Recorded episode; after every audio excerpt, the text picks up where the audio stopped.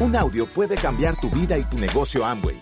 Escucha a los líderes que nos comparten historias de éxito, motivación, enseñanzas y mucho más. Bienvenidos a Audios INA.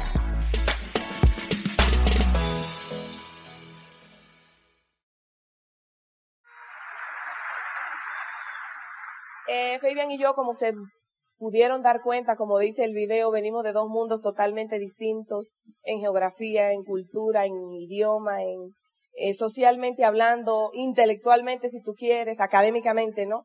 Venimos de dos, de dos puntos del mundo distintos, en, familias completamente diferentes, sin embargo, con una cosa en común, y era un gran sueño. Eh, cuando yo vengo en mi familia, eh, como pudieron ver, cuando estaba la bebecita en brazos, esa soy yo, mi mamá muy jovencita, comenzó su vida de una manera eh, muy rápida, muy sin mucho conocimiento de lo que era la vida, se encontró de repente con un esposo y una bebé en el vientre.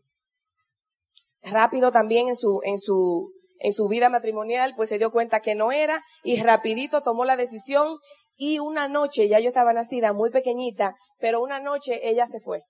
Se fue eh, de esa casa porque no había buenas intenciones conmigo. Dice mami que ellos eran una familia muy adinerada y ellos no habían bebés, ellos querían llevarme a mí y que mi mamá siguiera su rumbo. Entonces yo en otro sitio. Y mi mamá dijo no.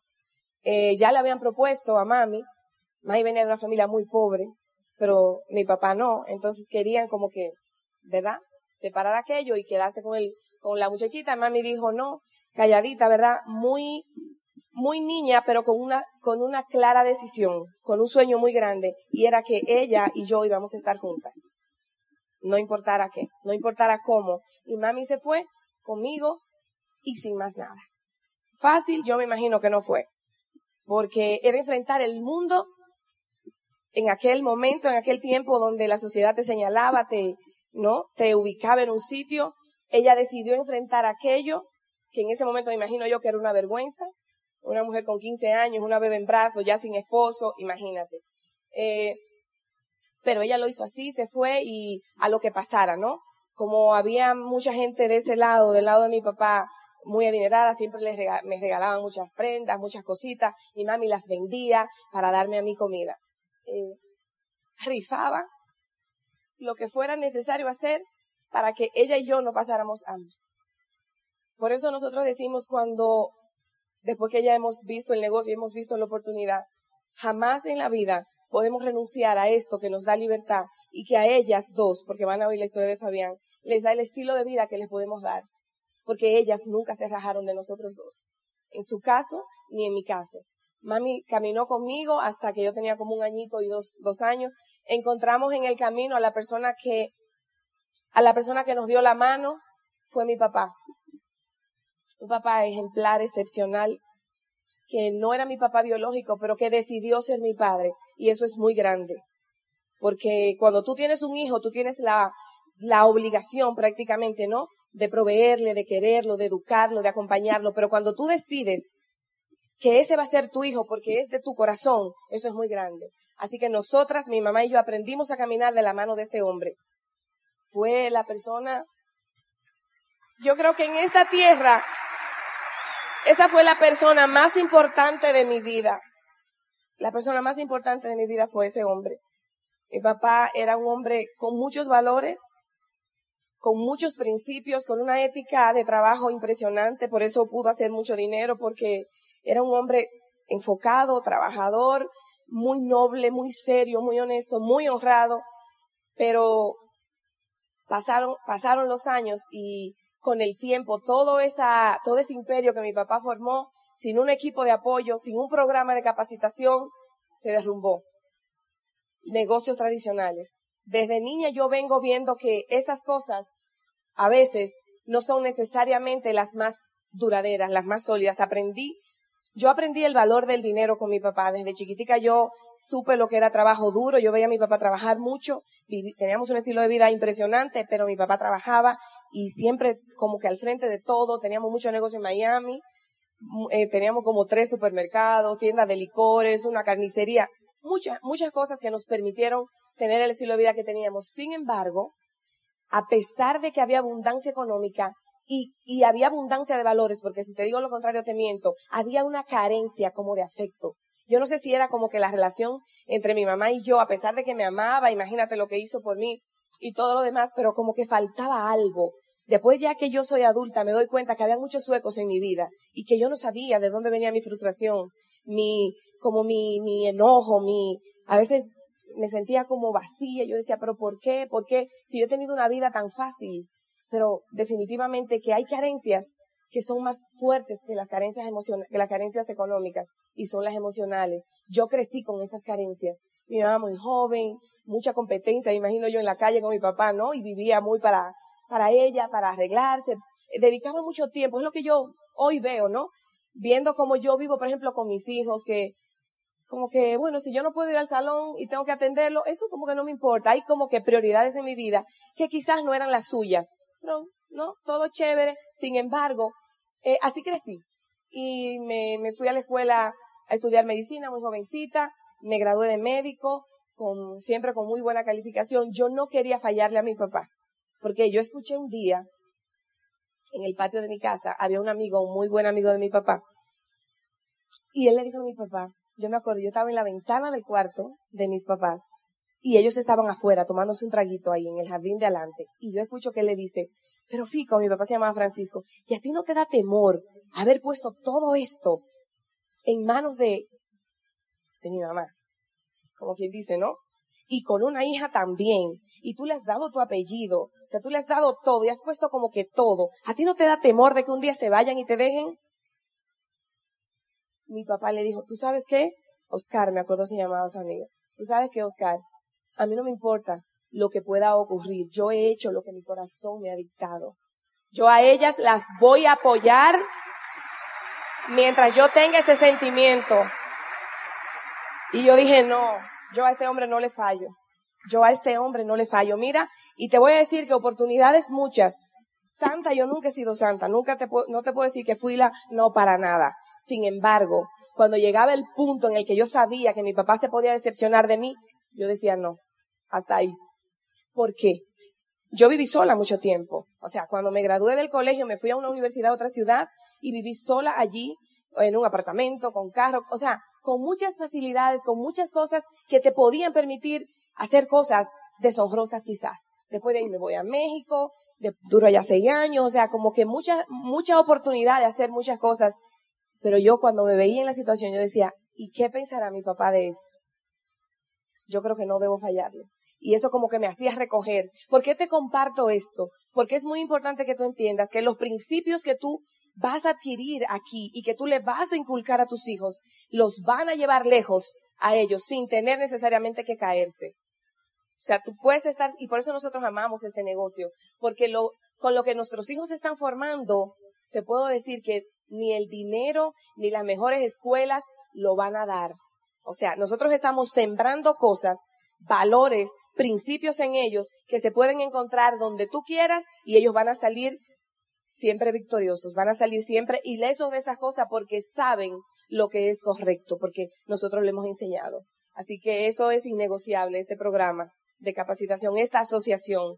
Eh, cuando me voy a México, regreso, ya tengo una oficina, un consultorio en una, en una clínica privada, ¿verdad? Todo de primera, todo muy chévere, llego, me comienza a ir muy bien, no porque fuera buena, como yo te decía ayer, sino porque no había más cirujanos vasculares, entonces yo tenía un paquete de pacientes, mucho trabajo, mucho dinero, pero no había nada de tiempo. No había tiempo, o sea, tiempo cero. A mí me podía pasar un día entero en el quirófano, entero.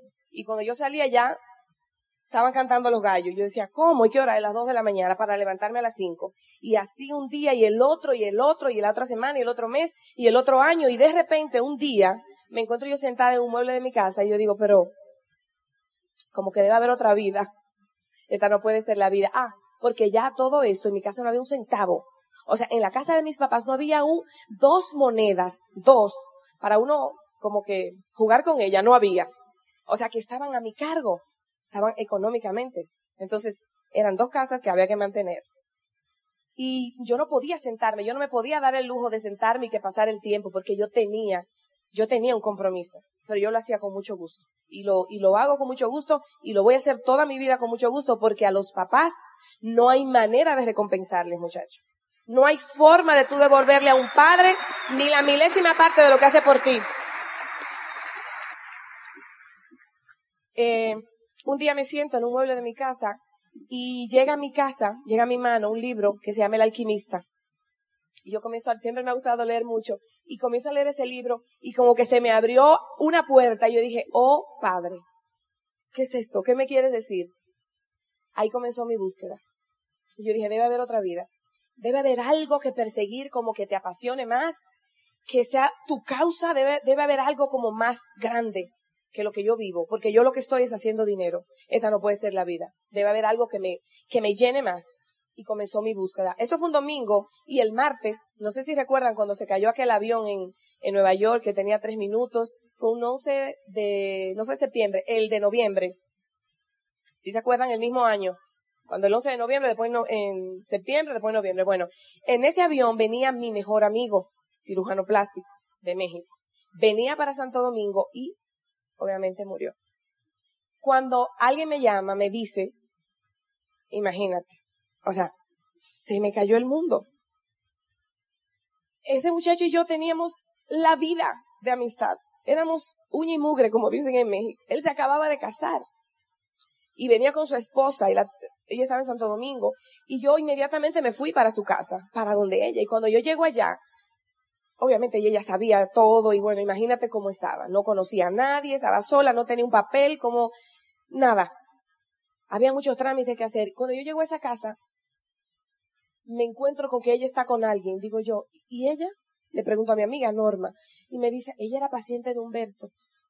Y esa muchacha, en ese momento compró mi corazón. Yo dije, esta mujer debe ser buena. Porque era paciente de ese muchacho, no conoce a la esposa y viene a apoyar. ¿Qué gesto más lindo? La solidaridad de Natalie me compró. Yo no entré al negocio por dinero, yo no entré porque vi nada, yo entré porque ella era solidaria. Y en esos días en lo que el cadáver llegó a Santo Domingo, fueron como 12 días, los días más amargos de, de ese tiempo de mi vida, en lo que llegó el cadáver y se le pudo hacer, ¿no? Todo lo que implica. En ese tiempo Natalie me compró se hizo amiga, me presentó el negocio un día en una pizzería, en una servilleta, me dijo, mira mamita, ese eres tú, tres bolitas, tres amiguitas tuyas, y se ganan tanto, y esas tres amiguitas se ganan tanto. Digo yo, ay, qué chulo, yo quiero. Yo no andaba buscando nada, ni entendí, y te juro que no me acuerdo si yo pagué ese kit, yo no sé si firmé, yo me acuerdo solamente un día que yo encontré una cajita mojada en mi, en mi habitación, llena de agua y productos que salieron corriendo por la cama. Digo yo, ¿y esto? ¡Ah! Me acordé que tenía un negocio. Digo yo, uy, si yo soy dueña de un negocio, déjame llamar a la rubia. Y llamo a la rubia. Cuando le digo a Natalie, eh, dime qué hay que hacer, porque yo entré a un negocio contigo, me dice, ay, sí, mamita, yo te he llamado mucho, yo te he ido a buscar, pero nunca te he encontrado. Bueno, total, arranqué el negocio en esa condición. Sin saber nada, cuando Natalie me dice, es importante que en tu casa tú reúnas a tus amigos. Digo yo, no, en mi casa no. Yo no quiero gente en mi casa, me pisan mis alfombras, la gente escandalosa, yo me acuesto a las 8 de la noche cuando no estoy operando, yo no quiero gente. Me dice, pero ese es el negocio. Digo, ya no, entonces sácame. Dice Natalia, no, pero ¿cómo que te saque? Vamos a hacerlo. Digo yo, no, vamos a un hotel. No, pero eso no es duplicable. Digo yo, si tú quieres, yo te guardo gente en un hotel, pero no para mi casa. O así mismo lo hice.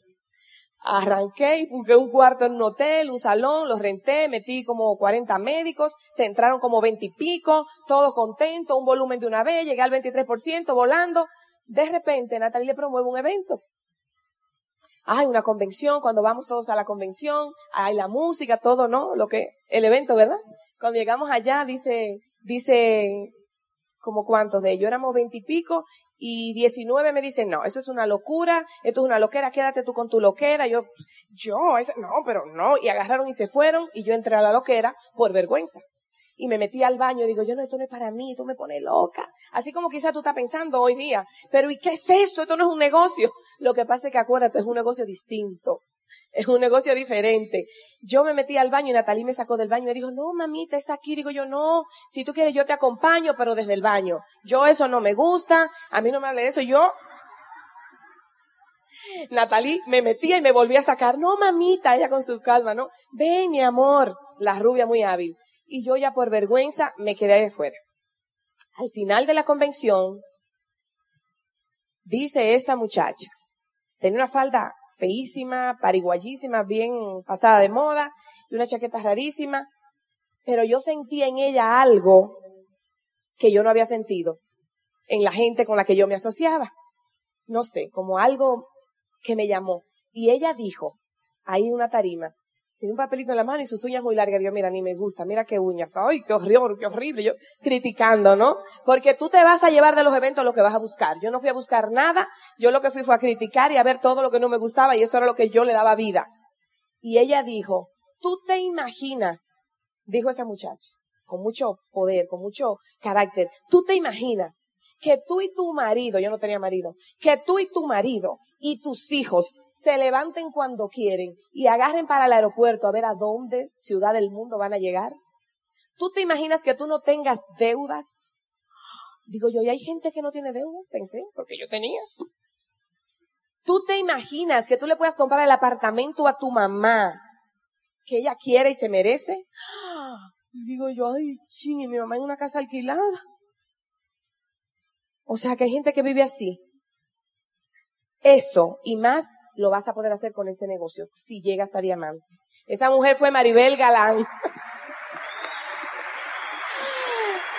Eso abrió mi mente, abrió mi mente. Yo dije, qué pena que se está acabando la convención, porque ahora quiero yo escuchar. Dice Natalie, no mamita, pero hay unos CDs, hay unos cassettes. Yo te voy a dar unos cassettes. Y me, dio muchos cassettes, pero cuando yo los ponía, yo decía, no, pero ese ni sabe hablar, ese no pasó por la escuela, ese no me va a enseñar nada, y lo quitaba. Y ponía el otro, ay no, habla bien feo, ¡tac! lo quitaba. Buscando el cassette, ¿tú puedes creer eso? Yo había hecho un mapa de sueños para ese tiempo y yo había puesto en ese mapa de sueños, oigan bien, yo quiero un esposo que ame mi hijo, que ame el negocio y que tenga coraje de diamante. Oye bien, y tengo yo ese, pongo ese cassette y oigo yo a este hombre que sale con una pasión ¡Ah! Digo yo, ay, me encanta. Ama a su mamá, honra a su mamá, digo yo, ay, qué peligro. Con un, o sea, yo dije, pero este es el mío. ¿Ese es el novio mío? Tengo amores. Tengo amores, tengo novio. Y yo le ponía a todos los muchachos, a todos los socios el cassette. Y ese es mi novio. Dice, pero ese es Fabian Reed. Digo yo, sí. ¿Y tú lo conoces? Digo yo, el novio mío. Dice, ¿qué? ¿Y cuándo? Digo, yo, él es mi novio. Tranquilo. En diciembre, yo estaba corriendo para el Q12, para el viaje de liderazgo. En diciembre, nosotros vamos a ir juntos a la Chives. Y me decían los muchachos, ¿cómo? Digo yo, sí. O sea, ya, tengo amores. Eso fue, eso fue como un enero. Pues en marzo, yo voy a Michigan a una, a un curso de Aristide, a un entrenamiento de Aristide. Y yo me compro allá, en Michigan, un suit como lila, color lila. A mí nunca jamás me ha gustado ese color. ¿Por qué yo lo compré? No sé. Yo compré aquel sud, me encantó. Y yo dije, ay, qué raro, yo en mi vida me puse ese color, pero bueno. Y me lo llevo para mi casa. Eso fue marzo. Julio 18, me dice Natalie, adivina quién viene. Digo yo, ¿quién? Tu novio. Digo yo, ay, viva, viva, lo voy a ver. Porque yo todo eso no lo había visto. Jamás en mi vida. yo no sabía cómo él era, pero nada más una loca se le ocurre, ¿no? Pero yo estaba enamorada de que me soñaba con él. O sea, me soñaba con él, literalmente. Es una cosa increíble tú. Cuando tú, oye, cuando tú visualizas, y yo lo visualizaba, yo decía, wow, en diciembre, en ese Achievers, él solo, yo sola, oh my God. El novio que necesito, porque ya yo quería un novio. No era fácil sola correr esto. Nosotros para ese tiempo no teníamos junta de negocio en la ciudad y había que manejar dos horas y media para ir y dos horas y media para venir cada semana. Igualmente los seminarios, no había nada en mi ciudad. Éramos dos gatos y yo en un pasillo de un hotel. O sea, no había nada en ese momento. Y cuando me lanzo para aquella ciudad, el hombre, el hombre viene y da a la junta de negocios y cuando termina, ah, cuando sale de la, cuando sale de la tarima, cuando lo llaman, él sube a la tarima y yo veo aquella cosa. con aquel pantalón por ahí, anchísimo, con un saco, con un saco como que cabían 20 Carlos Eduardo. Imagínate. Digo yo, oh my God. Me dice mi amiga Bichita, ella me dice Bichita, pero lo arreglamos.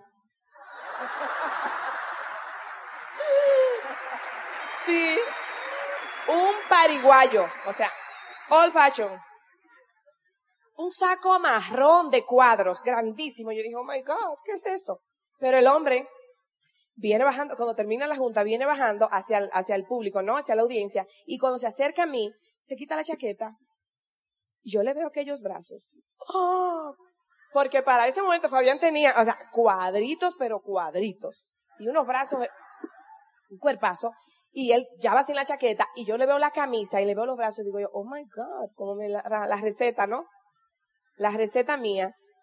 Le veo los ojos. ¡Oh! Digo yo, ay, qué guapérrimo. Me dice mi amiga, ahora sí te gustó. No te voltees porque el tipo está pegado de ti y si te volteas lo vas a besar. ¡Oh! Fabian estaba ahí pegado de mí y viene y saluda a todo esto. Yo tenía el sud aquel lila que después me enteré que era el color favorito de Fabián. Y él llegó, él llegó porque le llamó la atención esa ropa. ¿Tú puedes creer eso? Porque yo te, mira, y yo te lo comparto a forma de chiste, pero te voy a decir una cosa. Óyelo bien. Si eres nuevecito, si eres viejo y a veces te preguntas en, en esos tiempos de frustración por lo que uno pasa, en esos desiertos que uno cuestiona tanto, nada de lo que te pase, nada de lo que te pase te pasa porque sí. Todo lo que te pase a ti en este camino tiene un propósito, tiene una razón, tiene, oye, cada trapito que tú vas metiendo en esa maleta, en ese equipaje tuyo, le va a servir a alguien en tu grupo. Le va a servir a alguien y todo tiene un porqué. Yo no entendía por qué yo me compré esa ropa. Yo dije, tanto dinero por esta, que ni me gusta ese color. Y ese día, ¿por qué me lo puse? No sé. O sea, imagínate tú. Sin embargo, ya eso estaba agendado de que él viniera. Y Natalie toda Celestina, ella viene y le dice, ¿ella es soltera? Dice Fabián, I can't believe it. Yo no lo puedo creer, dice Fabián. Adivinen qué. El hombre tenía como, no era un compromiso, pero unos amoritos. Allí en Barbados. Yo lo supe al tiempo, nunca dijo nada. El hombre no dijo nada, calladito, nos fuimos a cenar, pero obviamente yo no sabía nada de inglés, no sabía nada de español.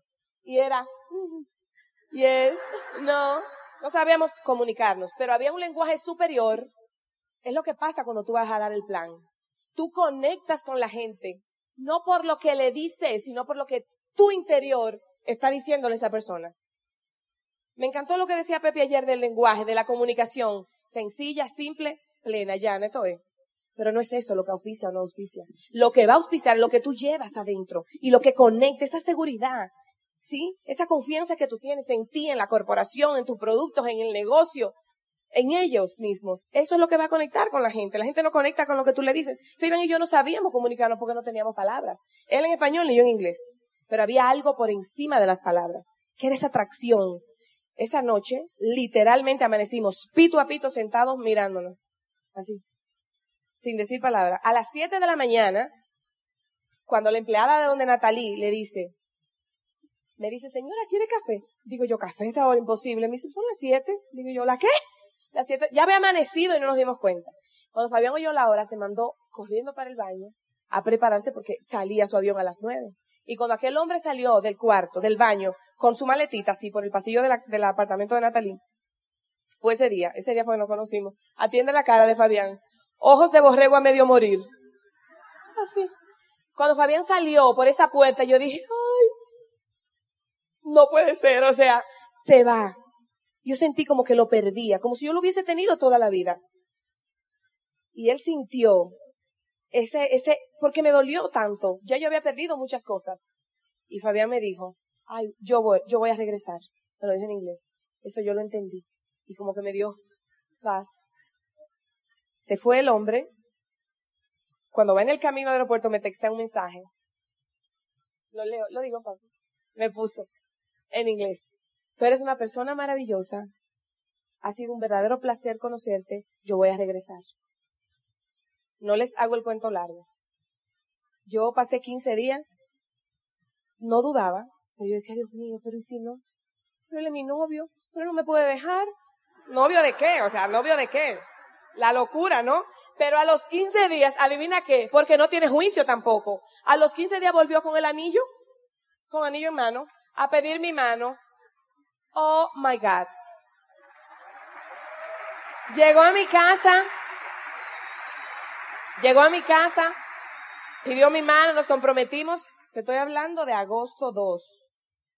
Acuérdate que yo tengo la meta con él para diciembre.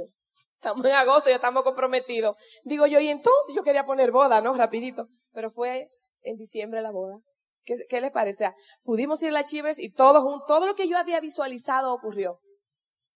Obviamente en mi casa no todo el mundo estuvo de acuerdo. Eh, fácil no fue. Pero yo solamente buscaba una aprobación, la de mi papá. A mí no me importaba más nadie. Mi papá me dijo, él es un gran hombre. Olvídate de lo que diga el mundo. Él es un gran hombre, yo me puedo morir mañana porque yo te dejo con un hombre.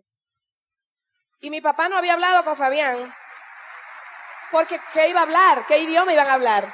Pero mi papá también conectó con su corazón. Y eso fue hermoso. De ahí en adelante, todo lo que ustedes se puedan imaginar ha pasado.